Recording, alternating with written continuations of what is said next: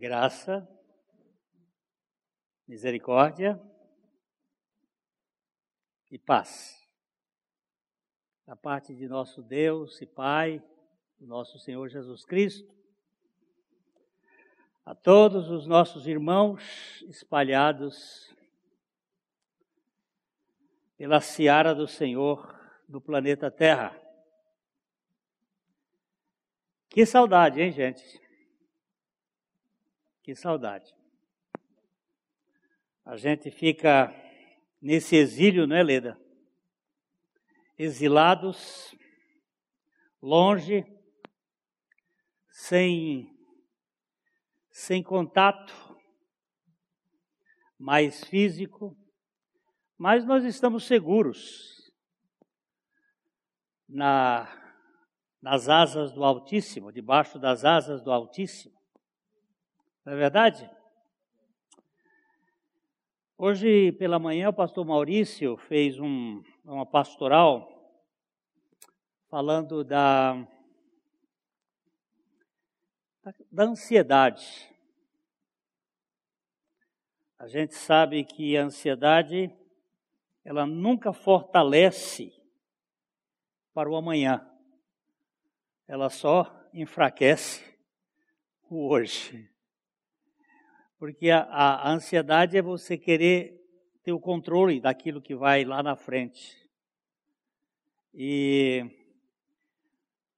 Segimundo Freud, grande psicanalista, ele disse que a ansiedade é o fenômeno fundamental e o problema central de todas as neuroses.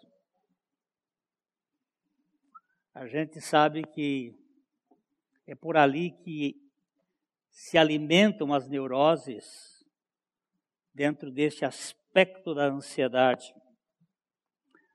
O Dr. Billy Graham, grande pregador americano, ele diz que a ansiedade é o resultado natural de centralizarmos nossas esperanças em qualquer coisa menor que Deus e a sua vontade para nós.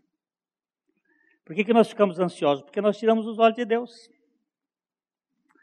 e colocamos os olhos em nós e nas circunstâncias, e aí a gente parece que não está vendo o rumo.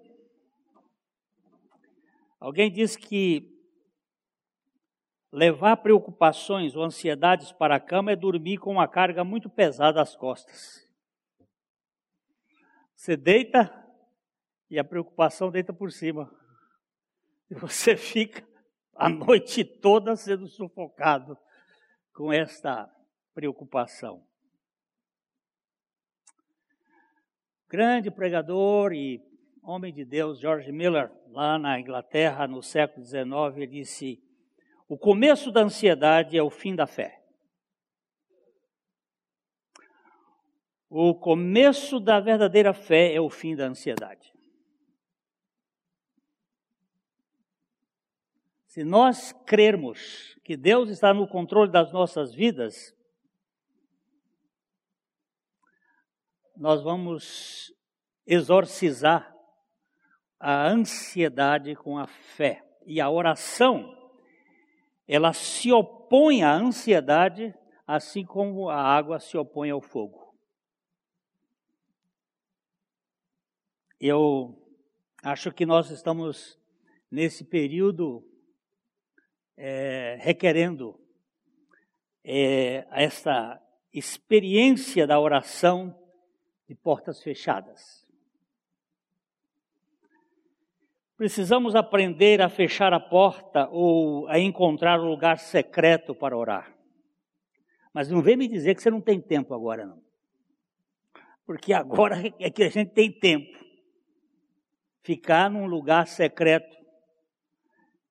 E aí, Sabe, Moca? É não pegar muito naquele tal do WhatsApp, que só tem notícia ruim. E, e, e televisão. Nós precisamos ficar com a palavra no lugar secreto, num momento de oração. Eu acredito que essa pandemia ela seja uma oportunidade para buscarmos a intimidade com o nosso Pai. Não é isso, pastor Maurício? A gente ficar com Ele, ouvindo, falando, é, tendo comunhão com o Senhor. Nós temos tido possibilidade de nos encontrar com Deus, mesmo não nos encontrando com os irmãos, e tendo, podendo abrir o nosso coração diante dele. Eu creio que essa nossa impossibilidade de estarmos juntos não impede que nós estejamos em oração.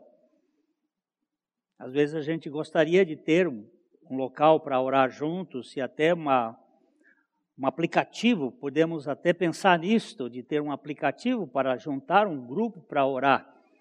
Mas se nós não orarmos em nossa intimidade, dificilmente nós vamos ter. Ali vai ser só mais um, mais um encontro é, de amizade dos cristãos, mas nós precisamos desse, dessa relação. Dito isto, eu hoje gostaria de conversar com os meus irmãos sobre um assunto ainda dentro daquele da questão do jumentinho. Eu gostaria de trabalhar hoje essa ideia desnucando uma mentalidade cavalar. Eu vou ter que explicar isso mais detalhadamente. A gente vai falar a partir do texto de João capítulo 12, os versículos de 12 a 19, o mesmo texto de domingo passado. João 12, de 12 a 19. No dia seguinte, a numerosa multidão que viera à festa tendo ouvido que Jesus estava de caminho para Jerusalém, tomou ramos de palmeiras e saiu ao seu encontro, clamando: Hosana, bendito o que vem em nome do Senhor e que é Rei de Israel. E Jesus, tendo conseguido um jumentinho, montou-o, segundo está escrito: não temas, filha de Sião, eis que o teu rei aí vem, montado em um filho de jumenta. Seus discípulos, a princípio, não compreenderam isto. Quando, porém, Jesus foi glorificado, então eles se lembraram de que estas coisas estavam escritas a respeito dele e também de que isso lhe fizeram. Dava, pois, testemunho disto à multidão que estivera com ele, quando chamara a Lázaro do túmulo e o levantara dentre os mortos. Por causa disso também a multidão lhe saiu ao encontro, pois ouviu que ele fizera este sinal. De sorte que os fariseus disseram entre si: Vede que nada aproveitais, eis que aí va eis aí vai o mundo após ele. Vamos orar? Pai, o que está registrado na tua palavra tem propósito. Não há nada aqui que tenha sido colocado por mero diletantismo dos escritores humanos, mas foi algo inspirado pelo teu Espírito. E nós pedimos que o Senhor venha falar conosco e venha nos conduzir à revelação da suficiência da pessoa de Cristo e da sua obra em nossas vidas. Fala conosco pelo teu espírito e pela tua palavra.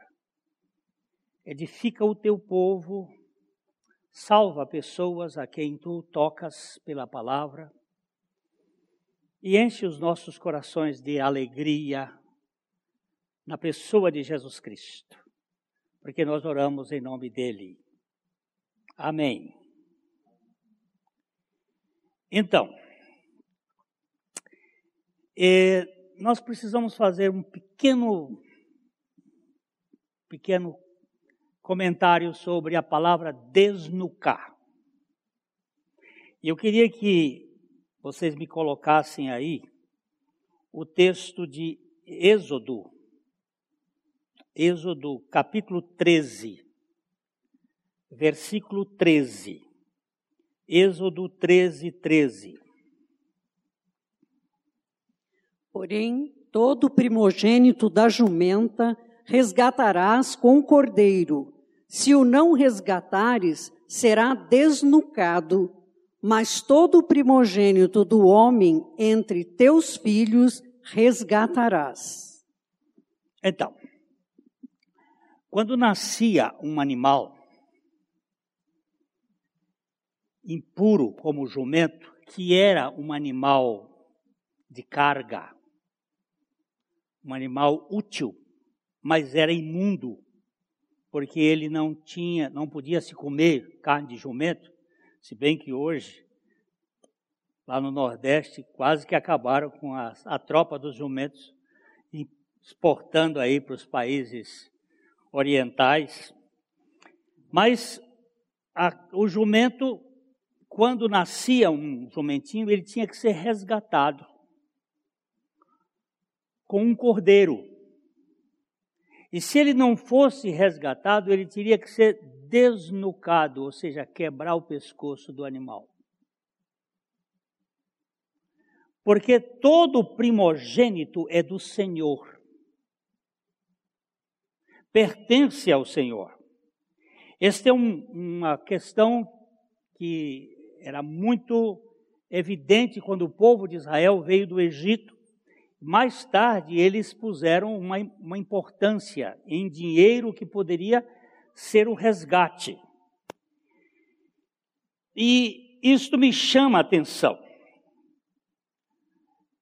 Uh, por que Jesus escolheu um jumento? Um animal sem qualquer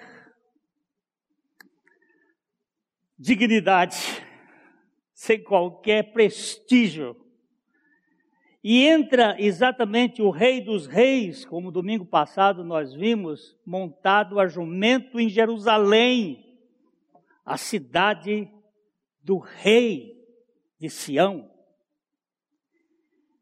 Porque Jesus escolhe um jumento para a sua montaria e entra na cidade gloriosa naquele dia especial? E porque o Espírito Santo inspirou os quatro evangelistas para registrar este fato? Porque os quatro evangelistas registram isto. Eu acho que há alguma coisa especial que está por trás. A palavra de Deus tem alguma coisa a nos falar neste assunto. Por que um jumento? O que está por trás deste episódio tão insignificante? Qual é a relevância disto?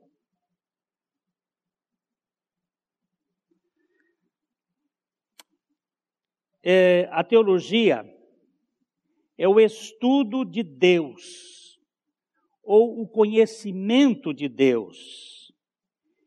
Agora, o que podemos conhecer de Deus a partir desta teologia, desse estudo de Deus montado num jumento.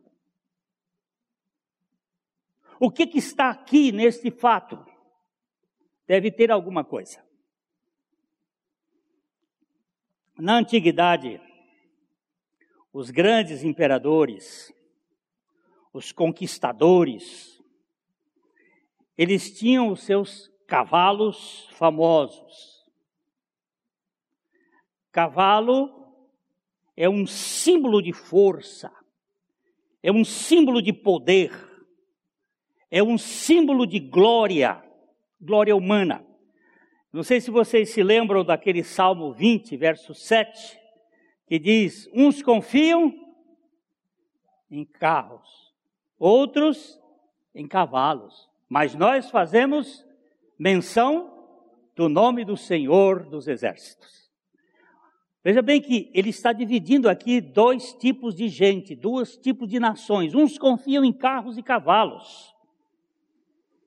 O profeta Isaías ele fala que ao povo de Israel ele diz assim: vocês, ai de vocês, ai dos que descem ao Egito em busca de socorro e se estribam em cavalos e confiam em carros, porque são muitos, e em cavaleiros, porque são muito fortes, mas não atentam para o Santo de Israel, nem buscam o Senhor. Os cavalos sempre foram tidos como, pessoa, como seres importantes para pessoas importantes. Bucéfalo foi um cavalo famoso, cavalo de Alexandre o Grande, rei da Macedônia, um dos fundadores de um dos impérios, o Império Grego, que faz parte daquele complô contra o ungido do Senhor. Ele é um, um, uma figura muito importante. E Alexandre, ele, o, aliás, o Bucéfalo nasceu no mesmo dia do Alexandre, no dia 20 de, de julho de 356 a.C. E era um cavalo chucro, um cavalo bravo, um cavalo indomável. O seu pai, Filipe da, da Macedônia, ele, ele comprou esse cavalo, mas não havia quem amansasse o cavalo. E o Alexandre, adolescente, e até o pai mandou separar o cavalo, ele adolescente, ele pediu ao pai que queria amansar. Ele descobriu que Bucéfalo se assustava da sua sombra. E tinha, era apavorado. É aquilo que se chama um animal cestroso, tem um cesto, uma, uma, uma coceira, ele não, ele se assustava de tudo. E ele então resolveu colocar ele contra o sol de modo que ele não via a sombra dele, e ele amansou esse cavalo e ele se tornou muito famoso. Alexandre conquistou muitas, muitas terras montado no seu bucéfalo.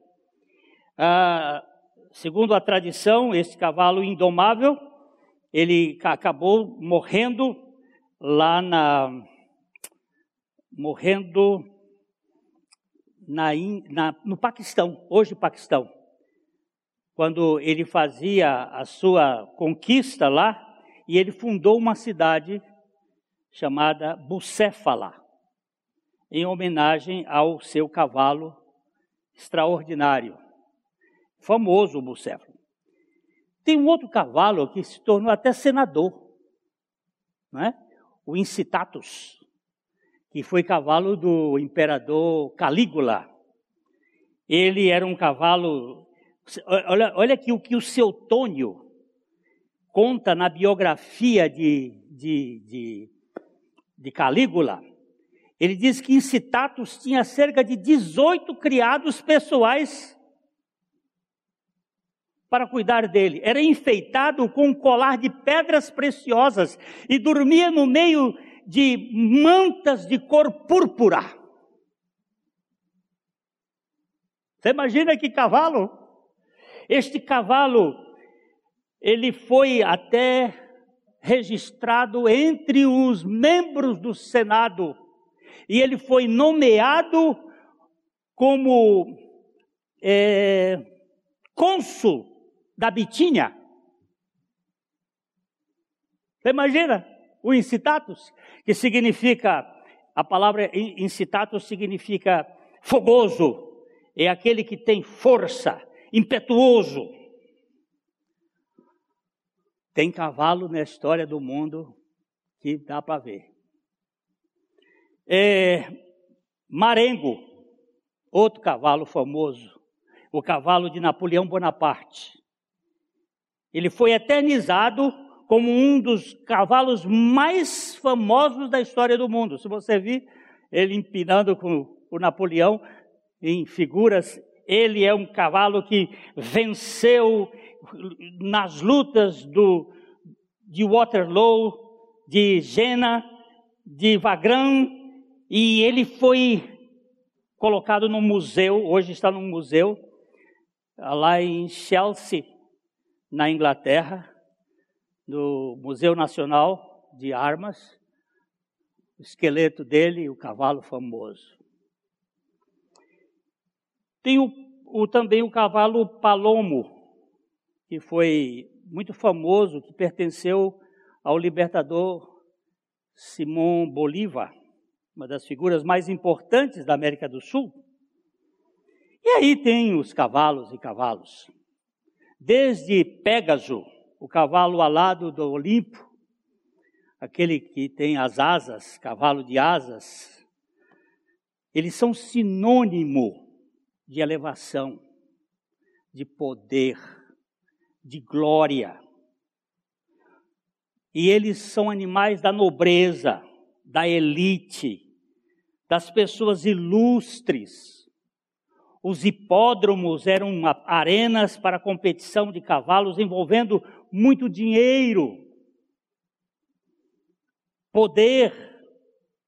Até hoje, até hoje, está dizendo ali o Marco Antônio, até hoje, quanta glória com cavalos, dinheiro. A rainha da Inglaterra a, a Elizabeth, ela é afissurada por cavalos, amante dos cavalos. Ela pode ser chamada de Filipia, porque Filipe significa amigo do cavalo. Mas Jesus, por que Jesus escolheu um jumentinho emprestado? Estava preso, sem adestramento, e sem nome. Por quê? Eu creio que aqui tem um tratamento teológico. Ele queria tratar com as aspirações narcisistas, apolíneas e as táticas dos titãs. Logo depois nós vamos ver os gregos querendo ver Jesus. E Jesus está fazendo um, uma desconstrução, um desmonte dessa mentalidade cavalar. Dessa mentalidade do horse pound, do HP, que até hoje tem nos, nos carros, nos motores, que é a mentalidade do cavalo, cavalo de força forças da carne, forças humanas. Quantos cavalos de força tem o seu carro? Aí o sujeito enche o peito para dizer: 200, 300. Por que Jesus escolheu um jumentinho? Primeiro, emprestado. Não era dele. Jesus quer mostrar que o seu reino não é desse mundo. Ele não é dono de coisa nenhuma. O reino não é deste mundo. Você se lembra de um texto que o apóstolo João diz assim: Sabemos que somos de Deus e que o mundo inteiro, o mundo está no maligno, está jaz no maligno, está posto no maligno. Este mundo, ele está, a posse deste mundo é do maligno. É, nós temos que ter o cuidado de olhar esse mundo aqui como um lugar de passagem. Nada aqui é permanente. O meu reino não é desse mundo. O jumentinho era emprestado. Em segundo lugar, fala de um animal sem liberdade. Estava preso. Jesus disse: soltai-o. Isso está falando da obra que ele veio fazer. Que, que obra que ele veio fazer com você e comigo? Hã? nos libertar do império das trevas, transportando-nos para o reino do seu amor, do filho do seu amor. Nós estávamos presos.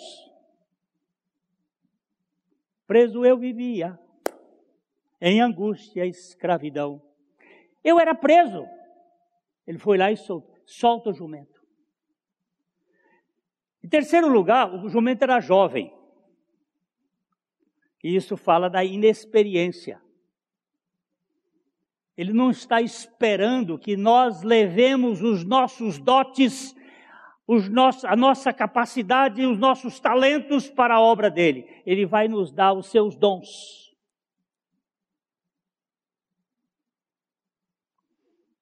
Em quarto lugar, o animal era sem adestramento, apontando para a bravura, para a rebeldia, para esta posição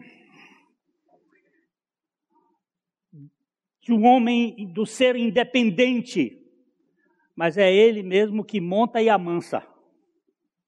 É ele mesmo que vai domar este ser que não o quer.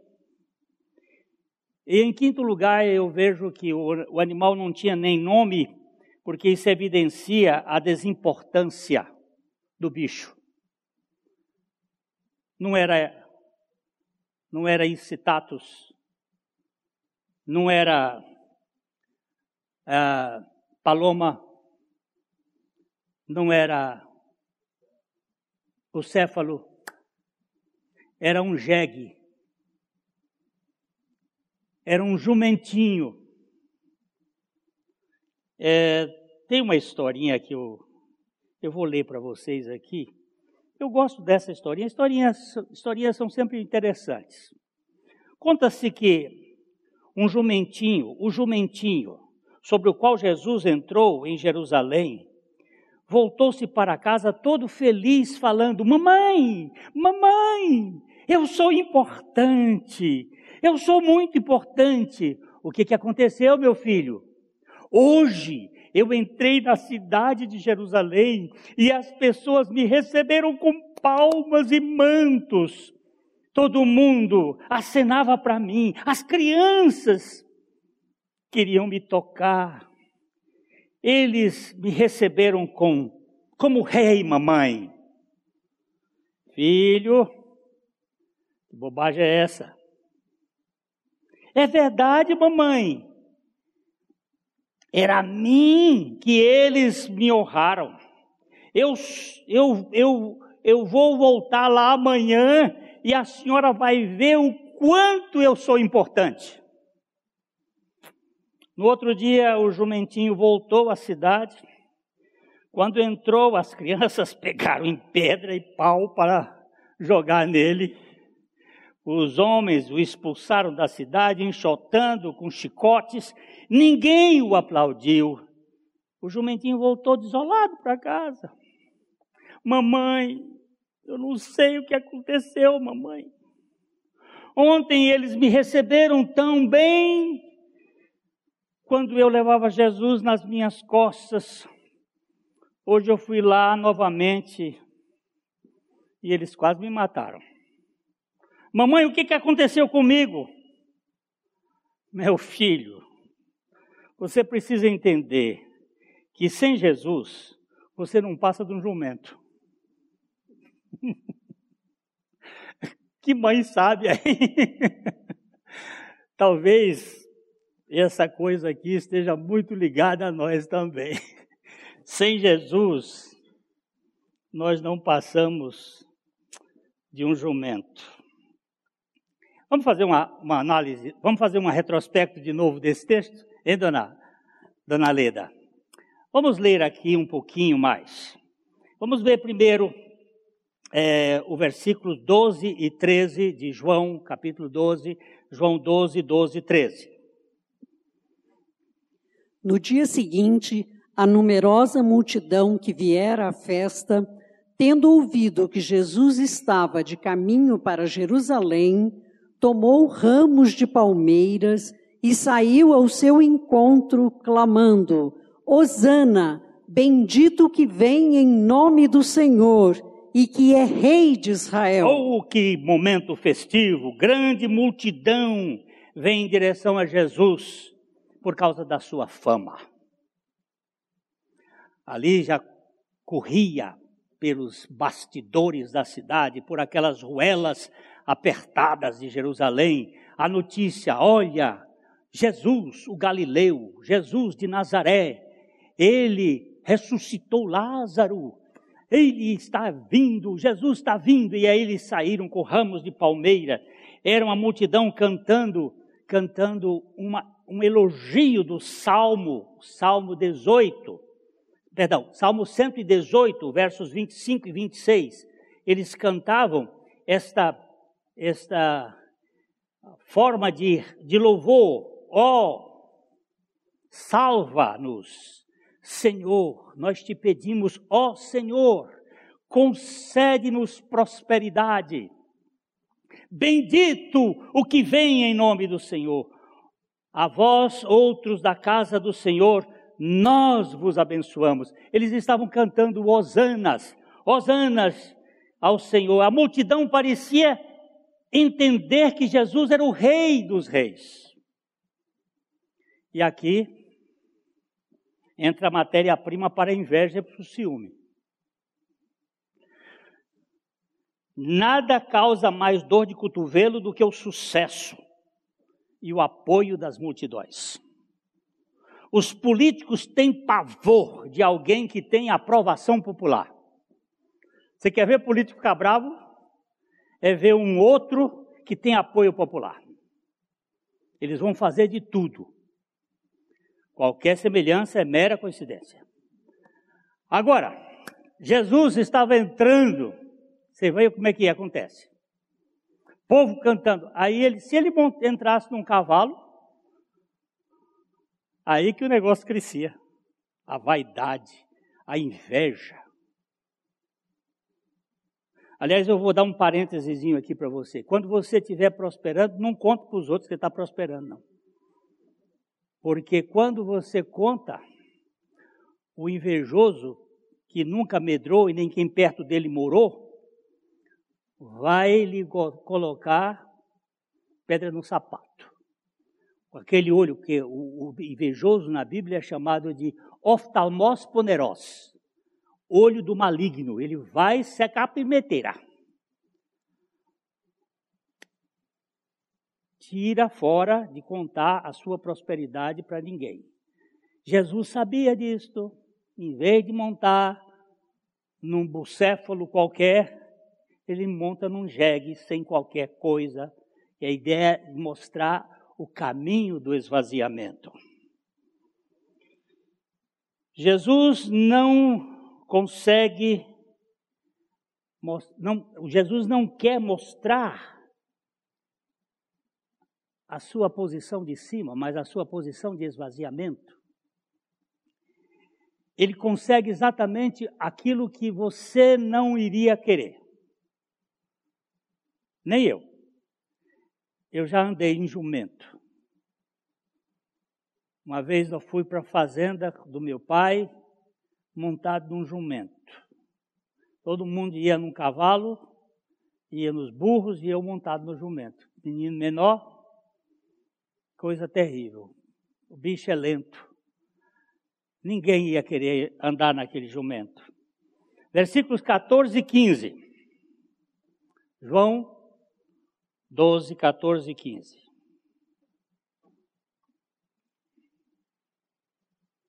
E Jesus, tendo conseguido um jumentinho, montou-o, segundo está escrito: Não temas, filha de Sião, eis que o teu rei aí vem, montado em um filho de jumenta.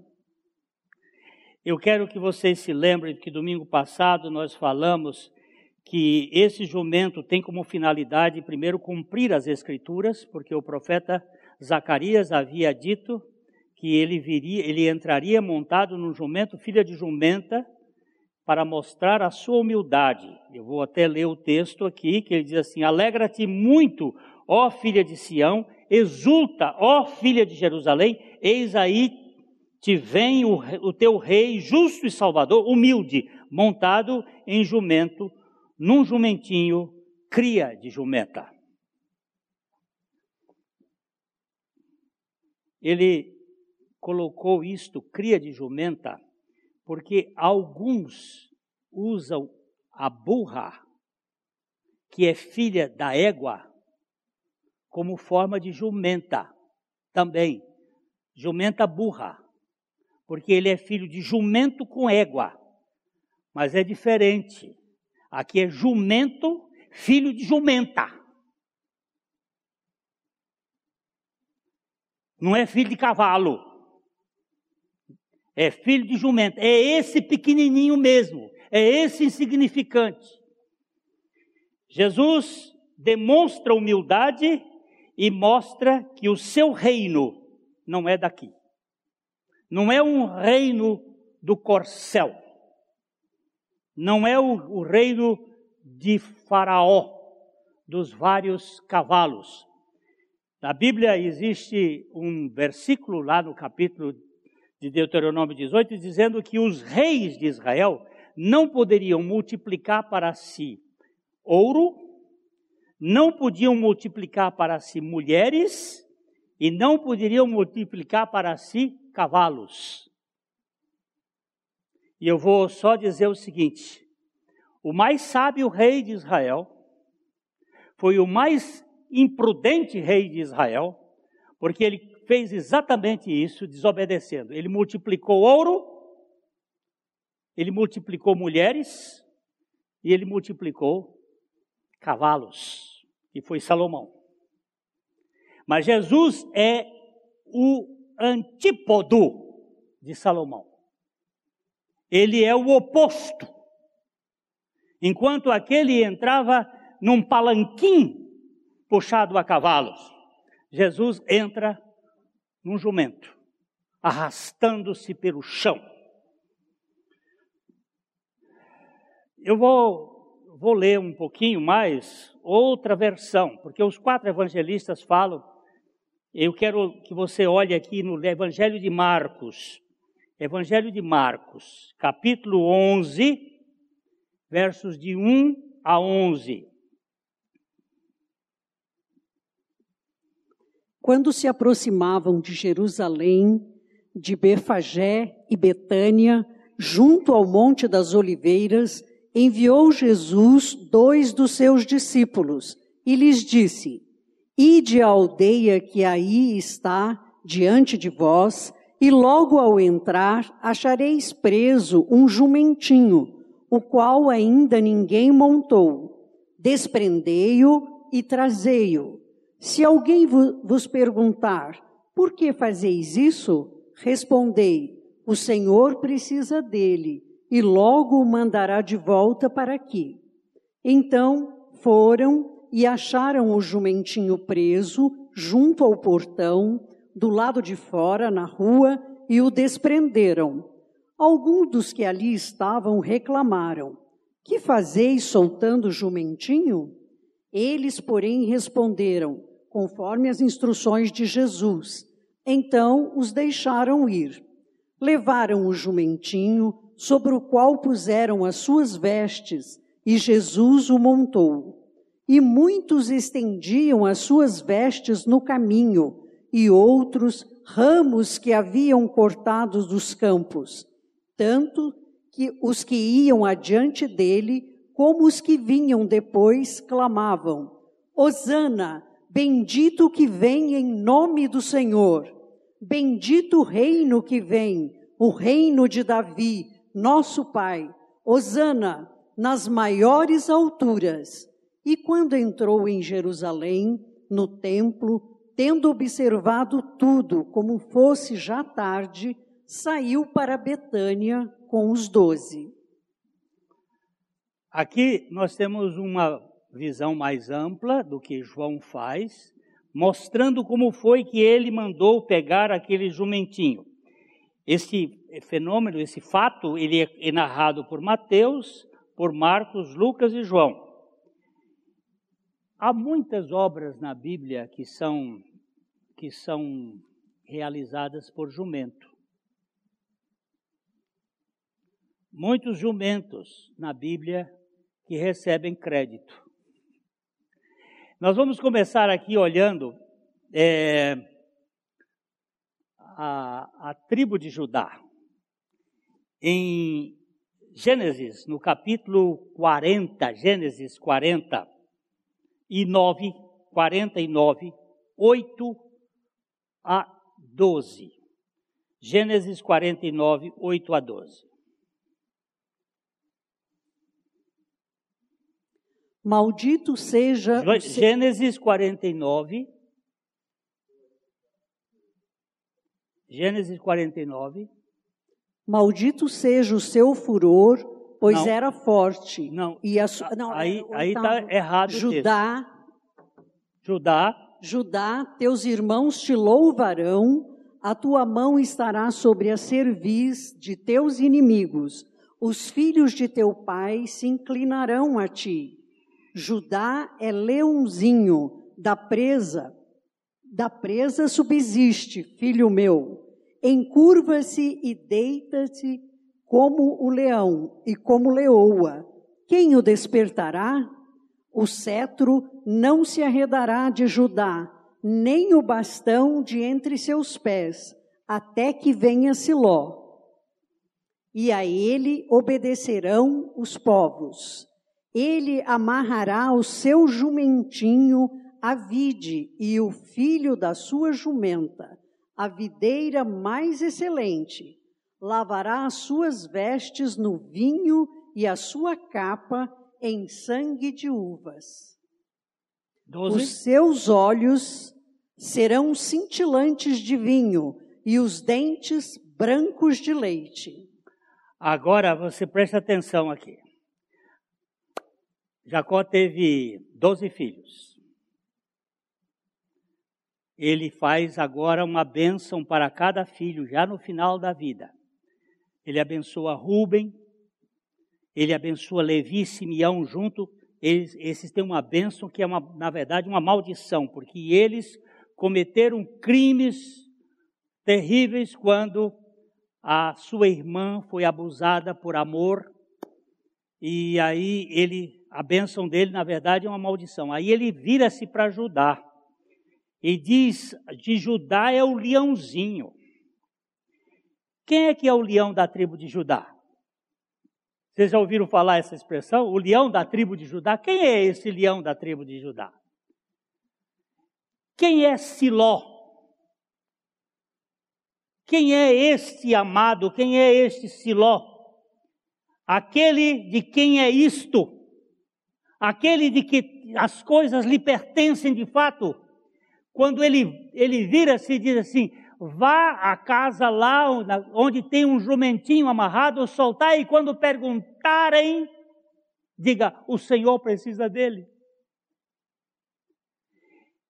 Está aqui mostrando na palavra que ele amarrará o Siló, o seu jumentinho a vide. Quem é a vide? Quem é a videira verdadeira? Eu estou com um povo hoje aqui que nem fala. Quem é a videira verdadeira? É o próprio Senhor. E ele diz: quem é aquele que veio com a roupa suja de, de, de, do vinho, com a roupa manchada do seu próprio vinho, do seu próprio sangue? É o Senhor. Olha, começa lá em Judá, começa lá em Judá que significa louvor. Aquele que é o motivo de louvor é o Senhor Jesus. É o humilde, é aquele que vem montado em jumento, que vem para nos libertar da burrice de querer viver por conta própria, da estupidez cavalar, de querer ser honrado, de querer ser especial o nosso Senhor vem desse modo tão simples. Nós temos também uma jumenta que falou. Uma jumenta que faz uma pregação. Eu sempre faço uns trocadilhos de um profeta burro. Porque o profeta, o profeta Balaão, ele era, ele era mercenário. E ele queria amaldiçoar, ele foi contratado por Balaque para amaldiçoar o povo de Deus, e Balaque deu uma bufufa para ele, uma quantidade de dinheiro para ele amaldiçoar, e ele tinha que passar por um canto apertado, e o anjo do Senhor se pôs na frente, e ele futucava com as esporas a jumenta, e a jumenta disse, por que me fustigas? Eu sou tua jumenta desde que eu sou pequena, e você agora, você não está vendo o anjo lá na frente, seu estúpido? Jumenta pregadora, está anunciando um profeta estúpido. Esse jumento aqui também está falando para um, um cara estúpido que quer ser importante. O teu Senhor vem montado num jumentinho, destituído de glória. E quando lhe puserem uma coroa, será de espinhos, por causa dos meus pecados. O Rei dos Reis.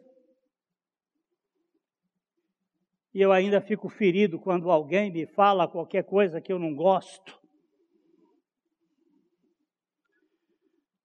As jumentas de Saul se perderam para que Samuel pudesse encontrar um rei. Tem muitos jumentos na Bíblia falando e fazendo coisas, mas nenhum igual a este que leva o Rei dos Reis nas suas costas.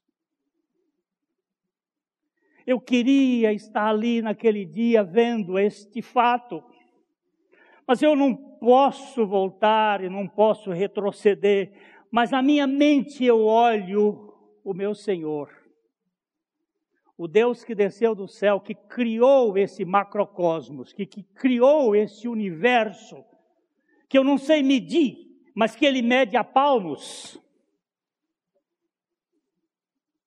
E agora esse Senhor do mundo entra na sua cidade montado num jumento? Que coisa mais extraordinária é esta? Eu gosto muito de uma poesia de um poeta, tive o privilégio de conhecê-lo, ele foi, inclusive, deputado federal, Joia Júnior. Eu tenho essa poesia num dos meus livros, Nada Era Dele. Eu vou ler essa poesia aqui que diz assim: Disse um poeta um dia, fazendo referência ao mestre amado, o berço que ele usou na estrebaria, por acaso era dele? Era emprestado. E o manso jumentinho, em que em Jerusalém chegou montado e palmas recebeu pelo caminho, por acaso era dele? Era emprestado. E o pão? O suave pão que foi por ele, por seu amor multiplicado, alimentando toda a multidão, por acaso era dele? Era emprestado. E os peixes que comeu junto ao lago e ficou alimentado, esse prato era seu? Era emprestado.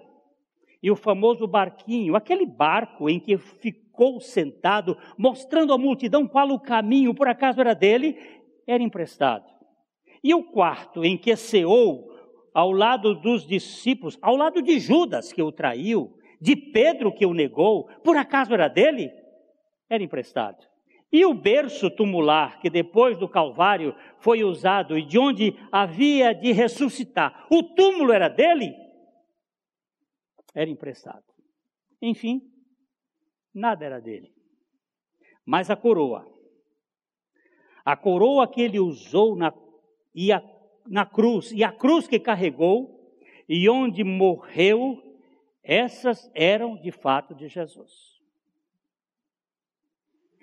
Isso disse um poeta certo dia numa hora de busca da verdade, mas não aceito esta filosofia que contraria a própria realidade. O berço, o jumentinho, o suave pão, os peixes, o barquinho, o quarto e a sepultura eram dele a partir da criação. Ele os criou. Assim diz a Escritura. Mas a cruz. A cruz que ele usou. A rude cruz. A cruz negra e mesquinha onde meus crimes todos expiou, essa cruz não era sua, essa cruz era minha. Essa cruz era minha. Jesus entrou ali como um mendigo. Mas ele era o Rei dos Reis. Destituído de toda a glória, mas investido de todo o poder no céu e na terra. Os discípulos não entenderam. Por favor, irmã Leda, leia o verso 16 do capítulo 12 de João.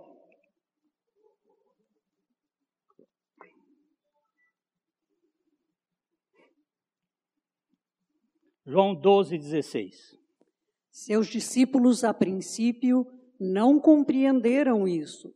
Quando, porém, Jesus foi glorificado, então eles se lembraram de que estas coisas estavam escrito a respeito dele e também de que isso lhe fizeram. Olha só, no princípio os discípulos não compreenderam.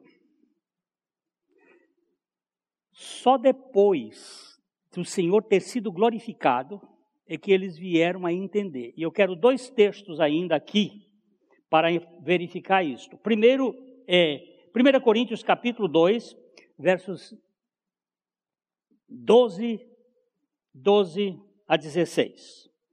1 Coríntios capítulo 2, 12 a 16. As coisas espirituais só se entendem espiritualmente.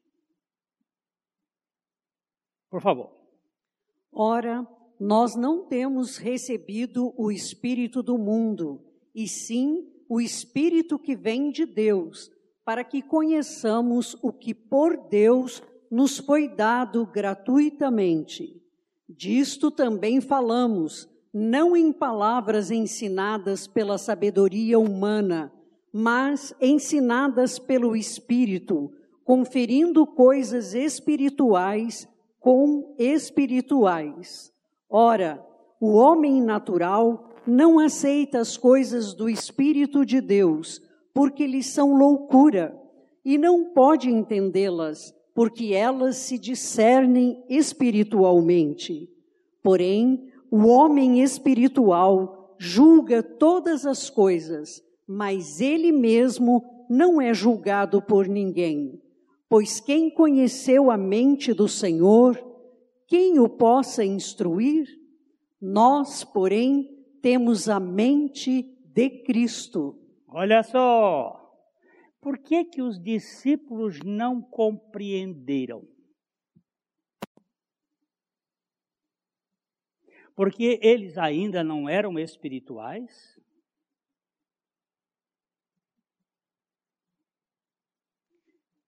há aqui uma pegadinha. Pedro vai dizer: Bendito o Deus e Pai de nosso Senhor Jesus Cristo, que, segundo a sua muita misericórdia, nos regenerou para uma viva esperança pela ressurreição de Jesus Cristo dentre os mortos. O que isso significa é que Pedro foi regenerado depois da ressurreição.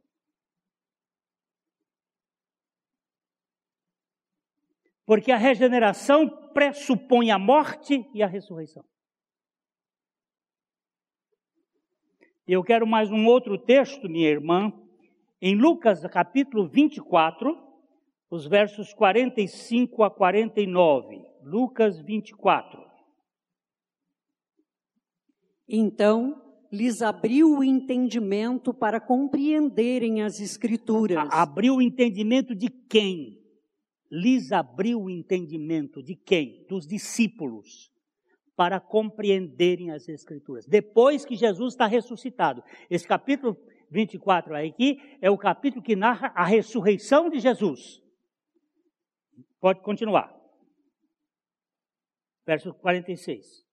E lhes disse: Assim está escrito que o Cristo havia de padecer e ressuscitar dentre os mortos no terceiro dia, e que em seu nome se pregasse arrependimento para remissão de pecados a todas as nações, começando de Jerusalém. Vós sois testemunha dessas coisas. Eis que envio sobre vós a promessa de meu Pai. Permanecei, pois, na cidade, até que do alto sejais revestido de poder. Você está vendo aqui? Primeiro o Senhor abre o entendimento deles, depois o Senhor diz o que, deve, que deveria acontecer, que ele teria que morrer e ressuscitar, e que em seu nome se pregasse arrependimento para perdão de pecados, e vocês agora são minhas testemunhas porque vocês participaram desses fatos. E vocês são os pregadores desta mensagem.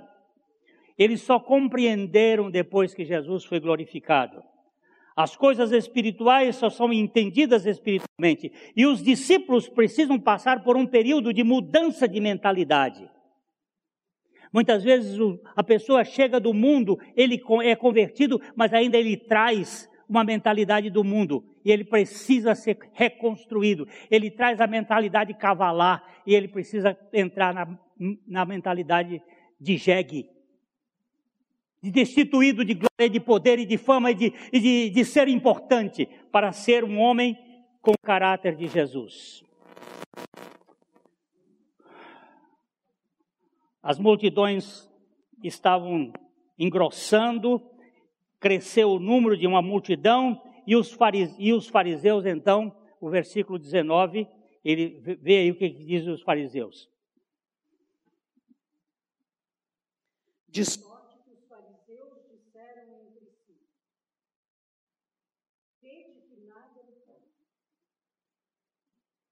De sorte, de sorte que os fariseus disseram entre si: Vede que nada aproveitais, eis aí vem, vai o mundo após ele.